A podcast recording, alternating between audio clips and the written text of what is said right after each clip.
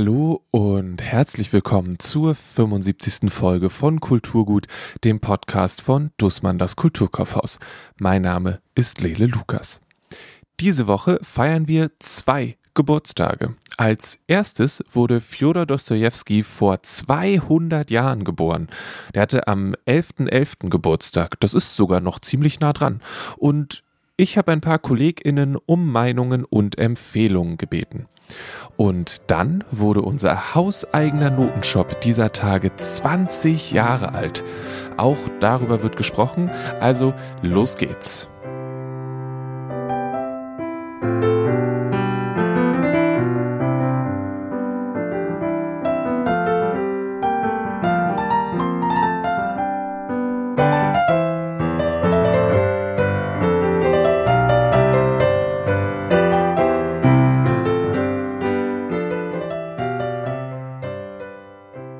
wir, ich habe eine Schicht hier im Kulturkaufhaus und rödel so rum und dann kommt jemand und sagt, hey, äh, ich habe Bock auf russische Klassiker, dann würde ich sagen, ich habe keine Ahnung, aber gehen Sie doch zu der Sophie.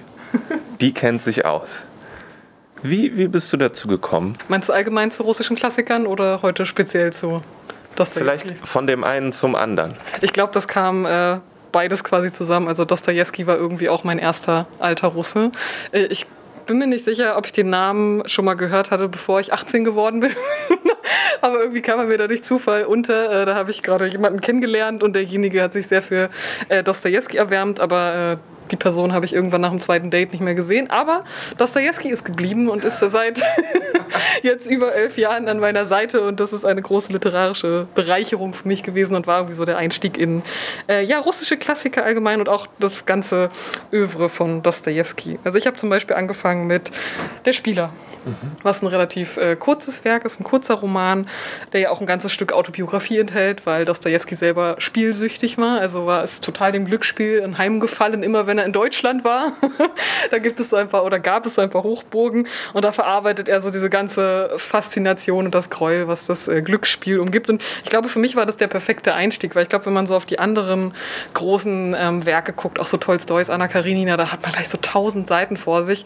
Und ich fand irgendwie so ein schmaler Roman, der war war perfekt. Ja, ich muss auch zugeben, ihr habt ja jetzt äh, unten im, im Erdgeschoss gibt es die Klassikabteilung, da ist ein Regal und da steht sehr viel Dostoevsky drin in der Übersetzung von und dies und das. Die sind alle ziemliche Klopper.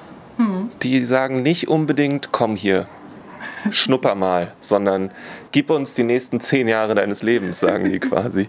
Was macht denn Dostoevsky aus für dich? Warum hast du danach gesagt, ich will mehr davon? Ähm, ich glaube, das äh, Gute an Dostoevsky ist irgendwie, also ich habe auch, ich glaube, bevor ich Nee, das war danach. Warte mal, lass mich nochmal anfangen. Äh, ich glaube, das Besondere an Dostoevsky ist, dass er so ein bisschen die Außenseiter, die armen Leute, so dass äh, die ganze untere Gesellschaftsschicht abbildet. Und mir war nicht bewusst, dass da drin so ein riesiger Fundus ist an super interessanten Charakteren. Und egal welchem äh, Charakter wir in welchem Roman auch immer folgen, wir gehen so nah an den ran, dass es unangenehm wird.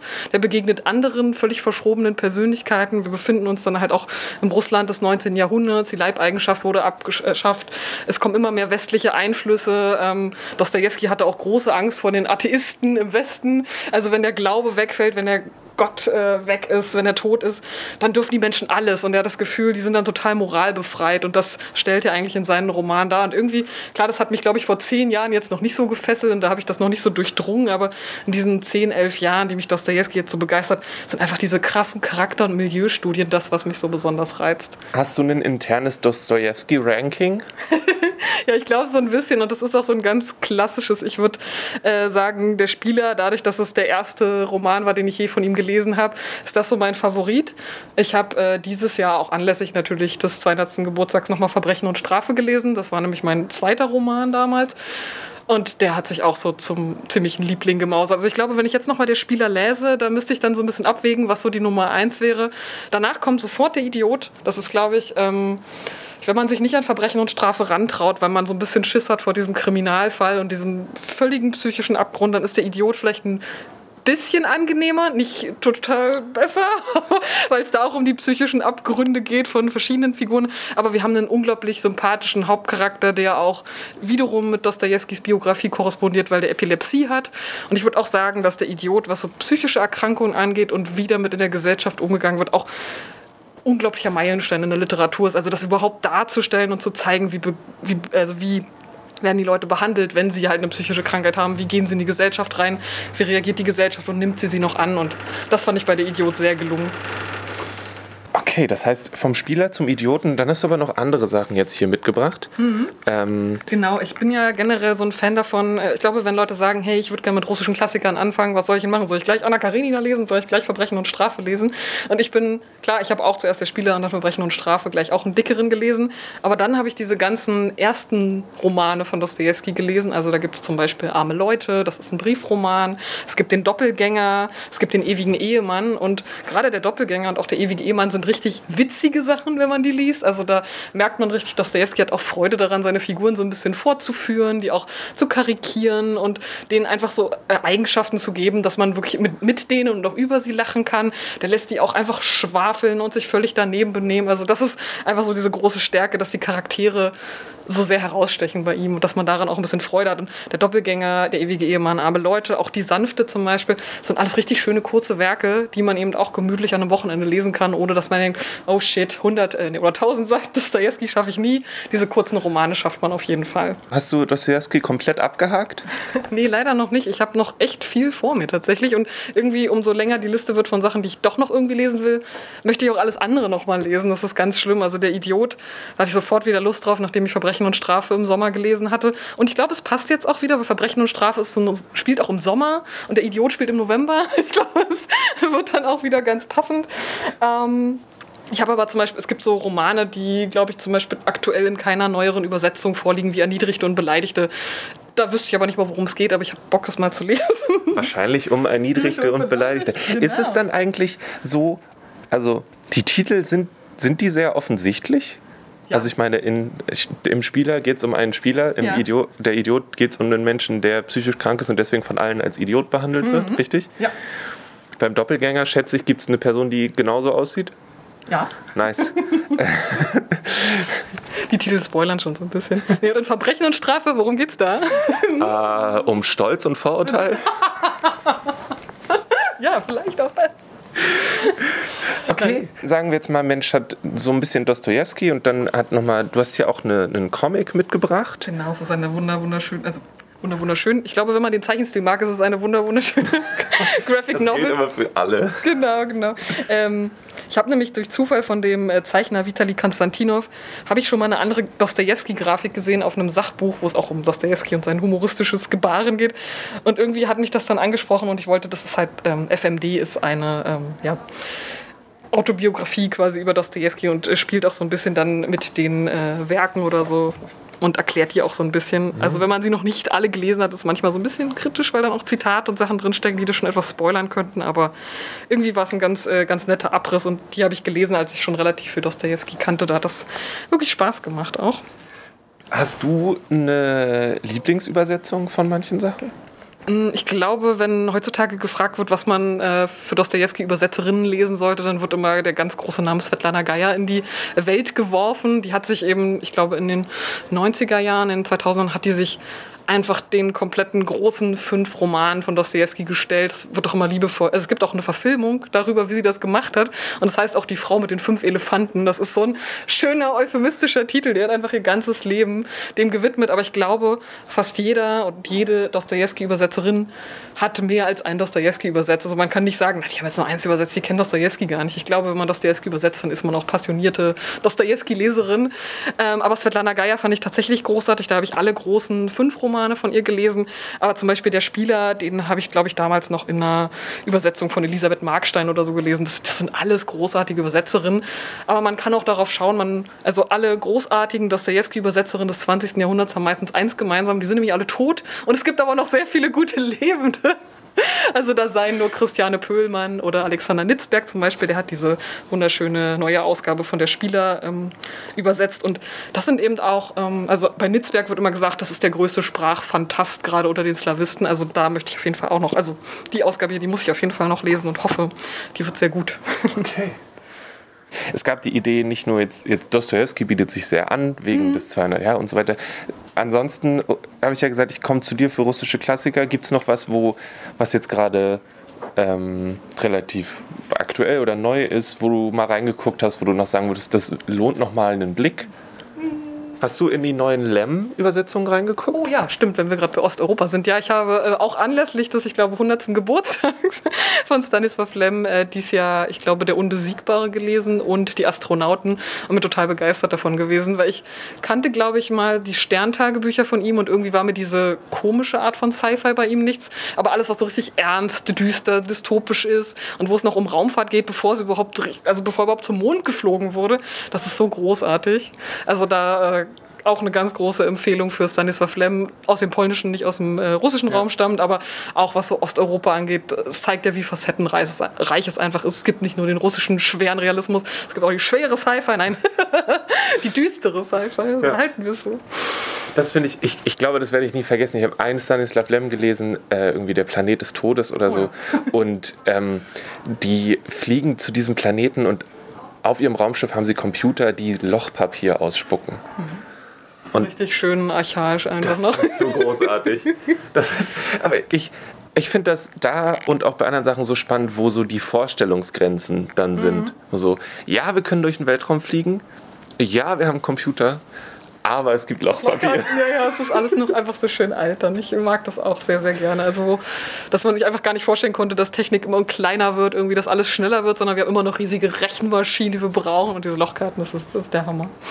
Okay, also nochmal zusammenfassend, anfangen ganz gut mit kleinen Varianten. Dafür mhm. bietet sich Reklam wahrscheinlich an. Ja, Reklam auf jeden Fall, aber man kriegt mittlerweile auch in den etablierten, also in den größeren, Reklam ist auch ein Riesenverlag, lassen wir das. Sorry, also wenn man nicht unbedingt diese kleinen gelben Reklamhefte sammeln möchte, dann kann man auch auf DTV, auf den Fischer Verlag und viele andere Verlage zurückgreifen. Und Dostoevsky wird hier stetig neu übersetzt. Also das merkt man, glaube ich, daran, dass wirklich jedes Jahr irgendwas Neues rauskommt. Entweder wird was Altes nochmal neu übersetzt oder es wird wieder was ausgegraben, was jahrelang nicht übersetzt wurde wurde. Darauf setze ich auch bei vielen Sachen, die ich noch nicht gelesen habe, dass die immer wieder eine neue Übersetzung bekommen. Und ja, ich glaube, da kann man gut anknüpfen.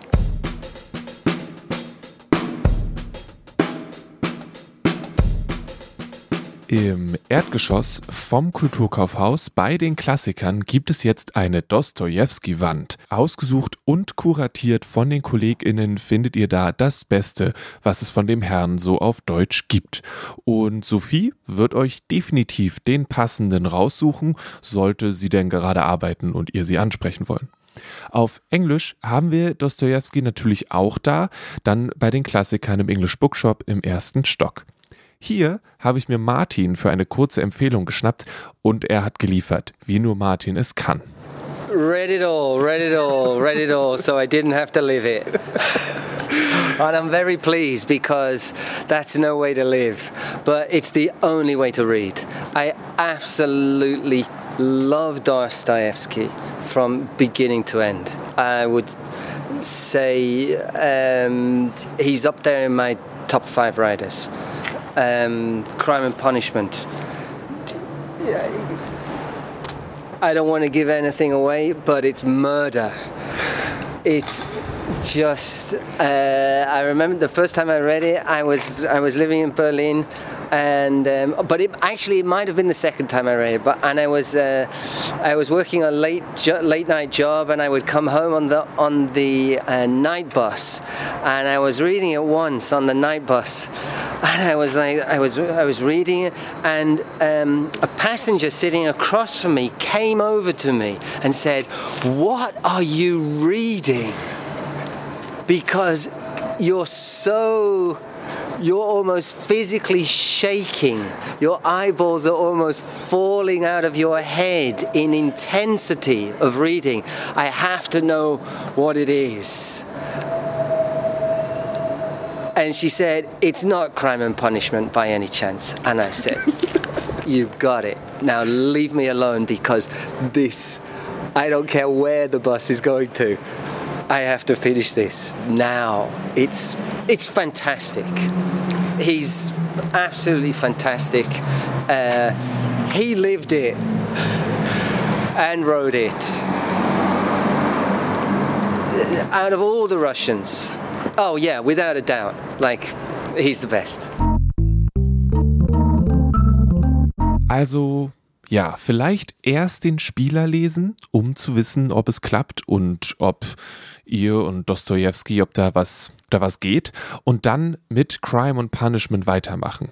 Und hey, sollte es klappen, dann habt ihr wirklich eine Menge zu tun. Es ist eine Weile her, da gab es eine Kulturgutfolge über Young Euro Classic, ein internationales Jugendorchesterfestival. Damals habe ich mir von Jörg den Notenshop im Kulturkaufhaus zeigen lassen. Jetzt feiert eben dieser Notenshop 20-jährigen Geburtstag. Und deshalb habe ich mich mit Jörg und Susanne zusammengesetzt. Die beiden haben mir von den Anfangstagen des Notenshops, von Noten für das neue ABBA-Album und von den Titeln erzählt, vor denen sie ihr Portemonnaie beschützen müssen. Ich glaube, ich kann mich noch daran erinnern, dass der mal ähm, also früher gab es noch so einen anderen Seiteneingang, der nicht durch die Vinylabteilung geht, sondern der dahinter ist. Und da konnte Mensch reingehen. Das war eigentlich sehr angenehm, weil er immer sehr leer war. Ja, da konnte man auch ins ganze Haus. Und da war an der Seite so ein kleines Ding, wo ein Notenshop drin war. Mhm. Ähm, das ist jetzt schon eine ganze Weile her, oder? Ja, also die Urnotenabteilung, die als solche gegründet wurde, die hat wirklich in diesem kleinen Campihof angefangen, auf ich weiß gar nicht wie viel Quadratmetern, es war winzig klein. Und das war 2001, also jetzt vor 20 Jahren. Wart ihr da beide schon dabei? Ich noch nicht. Ich bin später dazu gekommen erst, genau. Ich war als Studentin, studentische Aushilfe dabei und habe das Ding aber wirklich auch mit aufgebaut. Also wir haben wirklich den Monat davor gesessen und versucht, die Daten irgendwie alle halbwegs ins Warenwirtschaftssystem zu kriegen, dass wir dann auch aufmachen können. Das war sehr sportlich und hat aber gut geklappt. Und es war wirklich eine echt niedliche kleine Abteilung. Also hast du dich beworben dafür, um direkt in dieser Abteilung zu arbeiten? Ich wurde Gott sei Dank gefragt über drei Ecken von der Kollegin aus dem Haus, die das die die Idee hatte, diese Abteilung zu gründen. Das war ja erst ein Regal in der Klassikabteilung. Und dann merkte man, oh ja, läuft ganz gut, da machen wir mehr draus. Und dann über drei Ecken, über einen Verlagskontakt ist die auf mich gekommen und wir kannten uns vom Sehen auch da von unserem Ausbildungsladen. Und ja, dann hat sie mich gefragt und ich hatte zufällig gerade die Möglichkeit und bin dann mit eingestiegen. Wie war das am Anfang? Also du hast gerade gesagt, das war schon sportlich, aber also wie, wie, ja, wie stelle ich mir das vor? War das, seid ihr alles echte Profis gewesen, deswegen war es alles kein Ding? War das... Hm? Na, wir sind alle gelernte Musikalienhändler gewesen die wir da angefangen haben, würde ich sagen. Doch, ich glaube, die dritte Kollegin auch. Ich glaube, wir waren wirklich zu dritt am Anfang. Und es war, also für mich war total neu, dass das alles über den Computer läuft mit der Warenwirtschaft. Das hatten wir, wir haben vorher mit Zetteln, mit Buchzetteln gearbeitet, Bücherzetteln, alles mit Hand ausgepreist. Das war natürlich eine Neuerung so. Und sportlich war vor allen Dingen wirklich diese Datenflut, diese Datenmasse in dem Warenwirtschaftssystem so aufzubereiten, dass man damit auch arbeiten kann. Das war der allersportlichste Teil. Und dann natürlich das ganze Einräumen, also diese Erstausstattung in den Laden reinkriegen. Das war auch, und das Sortieren. Wir haben ja diese neue Sortierung, die da sozusagen entschieden wurde, wo sich dafür entschieden wurde, die ist echt klasse, dass man in diesen Bisley-Schüben die Noten reinhängt, wodurch man eben auf vielen auf wenig Fläche viel unterkriegt. Und das Allerschönste ist, dass die Kunden ran können. Wie war der Moment, als ihr die Sachen ausgepackt habt? War das ein, war das ein Moment so mit ein bisschen Grusel oder war das ein so was Erfüllendes, weil jetzt sind die Sachen da und jetzt können wir anfangen? Ja, das war auf jeden Fall total erfüllend. Also einfach, wir kannten das ja alles, eben weil wir schon immer damit gearbeitet haben und dann war das einfach großartig, das alles ins Regal zu räumen und selber einzusortieren und sozusagen in den eigenen Laden, also in Anführungszeichen. Das war schon ganz schön toll. Wie bist du dann dazugekommen? Ähm, also ich war dort Kunde, so ich spiele Klavier. Ich habe mir dort immer wieder Noten gekauft und irgendwann bin ich reinmarschiert, habe gesagt, hallo, ich suche einen Nebenjob. Und dann hat Julia Dörnprag, die den Laden damals geleitet hat, gesagt, super, wir suchen jemanden morgen Vorstellungsgespräch. Und so, so bin ich dazu gekommen. Ich habe nicht mal eine richtige Bewerbung schreiben müssen. Ja. Ja, aber ich bin kein Musikalienhändler. Ich habe Philosophie studiert und dann auch abgeschlossen, aber ich konnte dort bleiben und bin gern dort geblieben nach dem Studium. Und dann sind wir von diesem kleinen Laden irgendwann nach nebenan gezogen auf zwei Stockwerke. Genau, und von dort dann irgendwann ins Hauptgebäude, ins Untergeschoss. Ja. also 2007 von dem, von dem direkt am Hof quasi an die Straße rangezogen, genau. dann auf zwei Stockwerken und dann zehn Jahre später ins Haupthaus gezogen. Also mit dem großen Umbau, genau. Da haben wir dann, wurden wir integriert, was wirklich ein, es hat sehr, sehr, sehr, sehr viele Vorteile. Wir werden noch viel besser gefunden, auch wenn es das Untergeschoss ist, aber trotzdem, wir werden gut gefunden. Haben natürlich auch ein bisschen mehr Laufkundschaft, also nee, nicht ein bisschen, wir haben schon deutlich mehr Laufkundschaft als früher. Das ist schon, das ist schon sehr schön. Weniger Probleme mit Menschen, die mobil, also in ihrer Mobilität gehemmt sind irgendwie. Ja. Im alten Laden gab es ja nur eine Treppe. Wenn man einen Kinderwagen hat oder einen Rollstuhl oder auf Krücken war oder wie auch immer, dann musste man kompliziert außen rumgeführt werden mit jemandem, der den Schlüssel dabei hatte. Und das ist jetzt viel, viel besser. Ich habe auch ein bisschen was verloren, weil in dem alten Laden war es tatsächlich so, die Leute hatten das Gefühl, sie sind in so einem kleinen Laden, sie haben sich entsprechend verhalten. Mhm.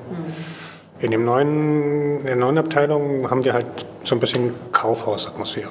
Ich meine, das ist nicht schlimm, wir haben immer noch einen netten Kontakt und nette Kunden und haben viele Kunden mitgenommen ja. und wir haben dafür einfach mehr Laufkundschaft und, und so weiter und so fort.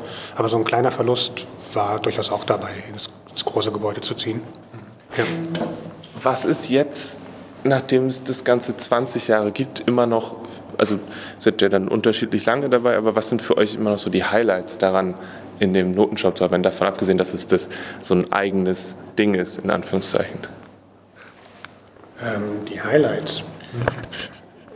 Also ich meine, ich interessiere mich selbst sehr für Musik und, und es gibt da sehr, sehr viel, was ich selbst gerne besitzen würde oder wenn ich gut genug spielen würde, besitzen wollte, sagen wir so. und ähm, ja, diese, diese Riesenwand mit Partituren und diese Riesenwand mit Klavierliteratur oder Streicherliteratur, das zu sehen sozusagen, das ist wie, wie eine Bibliothek. Also das, und da stehen ja nur gute Sachen oder fast nur gute Sachen. Und das ist schon irgendwie toll. Das sieht schön aus und die Leute, die da kommen und sich dafür interessieren, und es kommen sehr viele Leute, die wirklich gute und tolle Sachen kaufen, das ist schon, und sind auch zum Teil wirklich interessante Leute, mit denen man wirklich gut ins Gespräch kommen kann und das ist schon für mich das Highlight. Ja. Was ich noch wirklich auch jeden Tag genieße. Ich habe das Gefühl, ich lerne jeden Tag was noch dazu. Es kommt wirklich fast jeden Tag ein Kunde mit einer Anfrage, wo ich denke, manchmal denke ich, gibt's nicht. Und dann guckt man und dann, boah, gibt's doch. Und es ist wirklich mega spannend. Also und wirklich fast jeden Tag. Und das macht mich immer sehr glücklich, dass man täglich dazu lernt. So und das ist nicht so. Ich vergleiche es mal gerne mit Socken verkaufen. Das ist wahrscheinlich total falsch. Wahrscheinlich lernt man da auch ganz viel. Aber es ist so wirklich jeden Tag Input und das finde ich ziemlich toll. Ähm, du hast gesagt, dass ihr in Anführungszeichen also mehr gute Sachen im Regal stehen habt. Wie macht ihr die Auswahl? Also ich, ähm, ich kenne mich damit nicht aus. Ich weiß nur, wenn ich jetzt, keine Ahnung, ich kaufe die Comics ein, dann ist es so, ist es was, wo, was irgendwie zugänglich aussieht und wo ich, wovon ich glaube, dass es irgendwie jemand interessiert. Wahrscheinlich ist es ähnlich. Ich weiß nicht, ob Musik dann genauso leicht einzuordnen ist wie irgendwie Literatur oder so. Das müsstet ihr mir sagen. Also es gibt eine, ich sag mal so eine Grundausstattung, die man haben sollte und muss und die haben wir und die ist natürlich auch stetig gewachsen mit der Größe des Ladens. Also wir haben eine ziemlich gute und breite Sortimentstiefe. Geht das, breite Tiefe, aber ja, haben wir. Ähm, dann bekommen wir von den wichtigen Verlagen auch die Novitäten automatisch, denen wir dann auch immer eine gewisse Zeit eine Chance geben, sich zu bewähren und dann werden sie entweder retourniert oder bleiben. Und das andere ist, was wir Disponenten auch noch machen, dass wir wirklich auch gucken, was hat ein Kunde bestellt. Bestellen wir das nach, weil das Sortiment interessant erweitert oder lassen wir es bleiben? Und ich glaube, so würde ich jetzt aus dem Bauch raus sagen, ist das Sortiment gestaltet und wird eben auch immer interessanter. Hört, hört, ihr dann da rein? Also wie, wie, wird, wie werden Noten überprüft, ob sie quasi in Anführungszeichen gut sind? Oh, das ist schwierig. Ich meine, auf der einen Seite bei der klassischen Musik natürlich gibt's, wird immer noch klassische Musik oder E-Musik oder wie man das auch immer kategorisieren möchte, komponiert.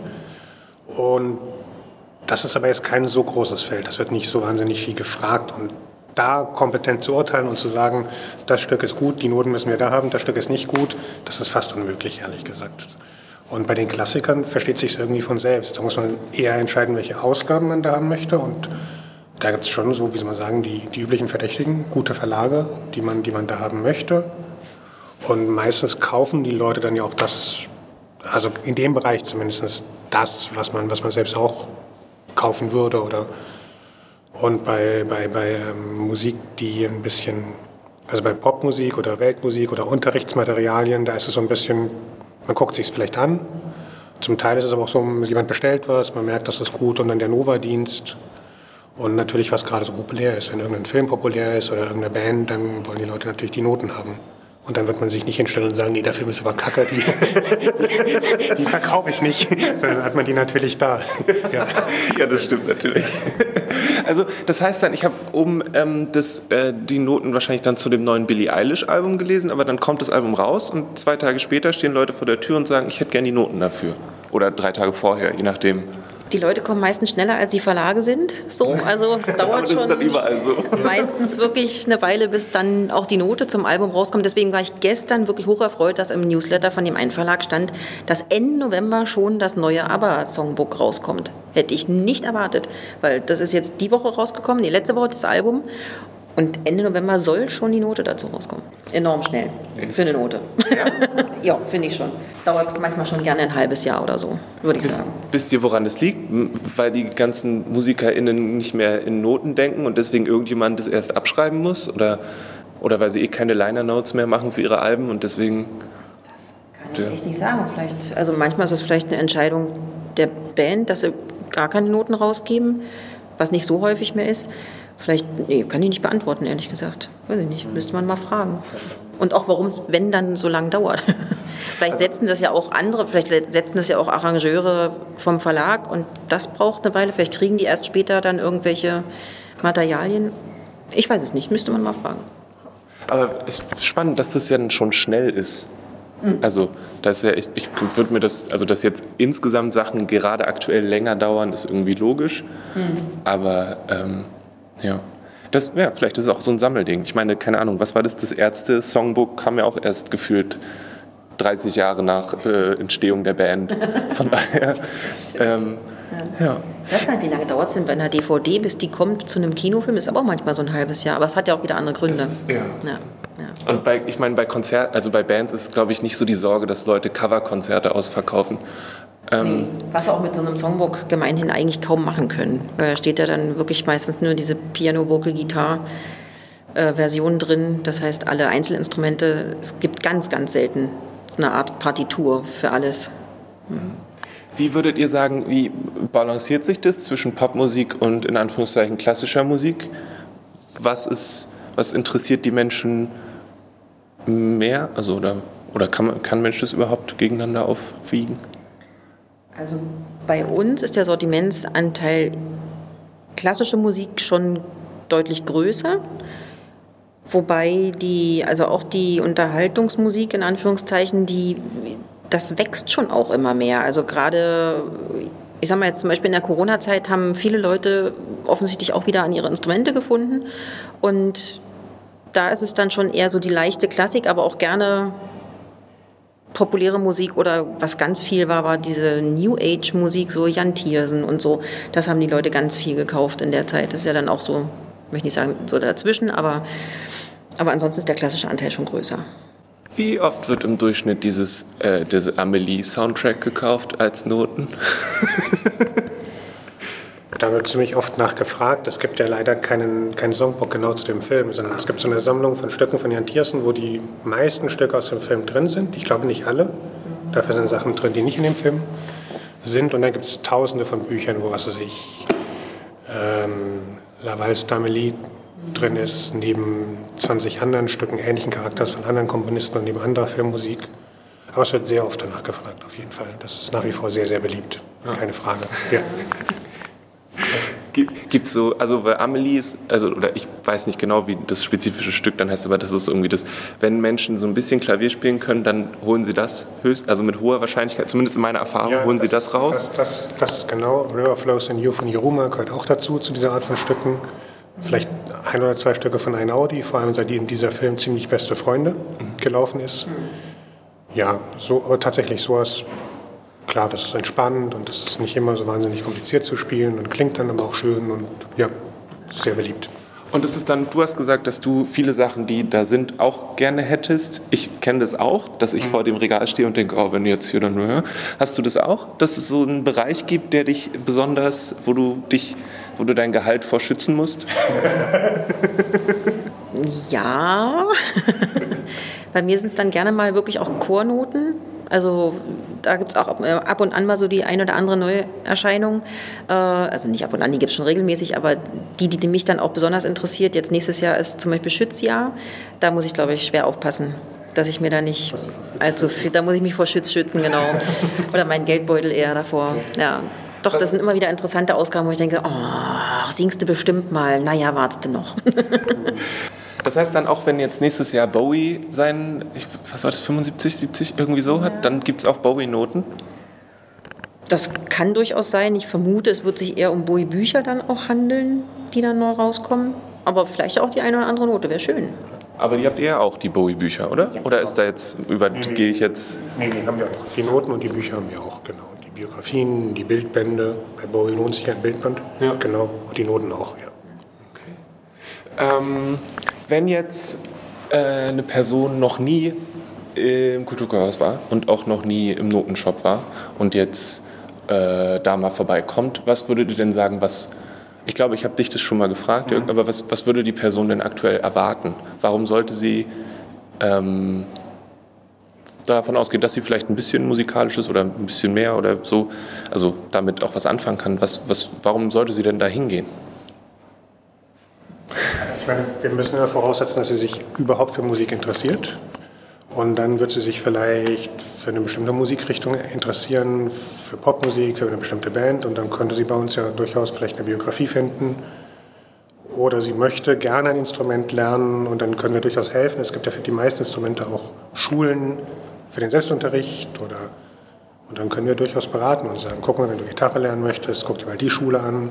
Oder wenn du dich für David Bowie interessierst, da ist gerade die Biografie rausgekommen. Ich denke, wenn man sich überhaupt für Musik interessiert, ob man jetzt anfangen möchte, sie zu machen oder ob man sich informieren möchte, wird man bestimmt was finden. Man kann uns fragen und wir helfen gerne. Ja. Okay. Als ich gestern das Schaufenster gebaut habe im Erdgeschoss für unsere Abteilung, äh, da hat mich auch ein Kunde angesprochen und ich dachte erst, oh, boah, hier kannst du bestimmt wieder gar nicht helfen. Und dann kamen wir aber ins Gespräch und auch über Noten und Musikbücher und es war genau das er kam dann auch drauf, ja, na, er hat ja früher mal Klavier und eigentlich hätte er ja, würde er ja wieder gerne anfangen, aber er weiß noch nicht. Ich habe gesagt, na ja, komm so vorbei. Es gibt Schulen für Erwachsene, was Jörg schon erwähnt hat. Und dann hing da aber auch die Ukulele im Schaufenster, kam auch auf die zu sprechen. Und das ist ja nun sowieso auch so ein Instrument, was gerade ganz viele Leute für sich entdeckt haben, weil es ist so schön klein und so schön handlich, man kann es überall mitnehmen und es ist nicht so schwer. Für, wie Gitarre zum Beispiel, hat ja nur vier Seiten. Also und das war irgendwie, das war ein echt richtig nettes Gespräch und ich hatte das Gefühl, also ich denke, der wird, wieder, der wird wiederkommen. Also der kommt bestimmt und interessiert sich dann und mal sehen, wo es hingeht, ob zum Klavier oder zur Ukulele. Wie ist es? Habt ihr Wünsche, Pläne, Traumvorstellungen für die nächsten 20 Jahre? Ja, also sich so weitermachen dürfen, weitermachen dürfen, weiter gute Noten, gute Bücher anbieten dürfen. Genau, ich glaube, ja, ja, und dass wir auch, äh, also Noten funktionieren halt in der, im Verkauf und in der Zeit anders als Bücher. Wenn ein Buch neu ist und sich kenne mich da jetzt gar nicht so doll aus, aber in einem halben Jahr nicht dreht, dann fliegt es raus. Also jetzt was Neues und das geht bei einer Note halt oftmals nicht, weil es dann auch ein neues Standardwerk sein kann oder ein Konzert, was besonders wichtig ist für irgendwelche Wettbewerbe oder so. Also man muss immer, also ich hoffe, dass wir da weiter so frei sind im Gestalten des Sortiments, dass wir diese, diesen Anspruch auch, den der Kunde an uns hat, äh, dass wir dem gerecht bleiben können. Aber da bin ich sehr guter Hoffnung dass ihr wieder jährlich die Young Euro Classic Menschen glücklich machen könnt. Ganz genau, zum Beispiel. Das ist auch wirklich ein, ein riesengroßes Glück, dass wir da, dass wir mit denen so gut im Kontakt sind und das ist auch so lustig, wie oft da Leute zurückkommen. Dann, was weiß ich, mitten im Jahr kommt plötzlich ein Orchester aus Brasilien und dann kriegen wir raus, ja, einer von dem Orchester war schon mal mit Young Euro Classic da und schawupp ist das ganze neue Orchester da. Also es ist schon ziemlich schön dieser Stelle noch einmal einen herzlichen Glückwunsch an den Notenshop für diese ersten 20 Jahre. Auf dass der Ort auch noch in den nächsten 20 Jahren ein Anlaufpunkt für MusikerInnen aller Art sein wird. Egal, Ob Sie gerade anfangen, ein Instrument zu lernen oder ob Sie schon seit Kindesbeinen ein Instrument in der Hand halten, hier sollten Sie immer finden, was Sie brauchen. Oder Sie fragen nach und Ihnen wird professionell und freundlich geholfen. Nun denn, diese Woche wäre Dostoevsky 200 Jahre alt geworden und wir haben zusammen mit Sophie und Martin einen Blick auf seine Werke geworfen. Danke an die beiden. Und dieser Tage wurde der Notenshop im Kulturkaufhaus 20 Jahre alt. Im Schaufenster auf der Friedrichstraße könnt ihr diverse Glückwunschkarten bewundern und die KollegInnen freuen sich natürlich über euren Besuch. Hier vielen, vielen Dank an Jörg und Susanne für das Gespräch. Das war es für diese Folge von Kulturgut. Nächste Woche wird vorgelesen. Shownotes zur Folge gibt es unter kulturgut.podigy.io und Feedback könnt ihr an kulturgut.dussmann.de schicken. Wenn ihr extra cool seid, paar Karma-Punkte sammeln und so, dann gebt dem Podcast bei Apple Podcasts 5 Sterne. Das wäre wirklich sehr nett von euch. Bleibt gesund und lasst euch nicht ärgern. Bis zum nächsten Mal. Und ja, danke fürs Hören.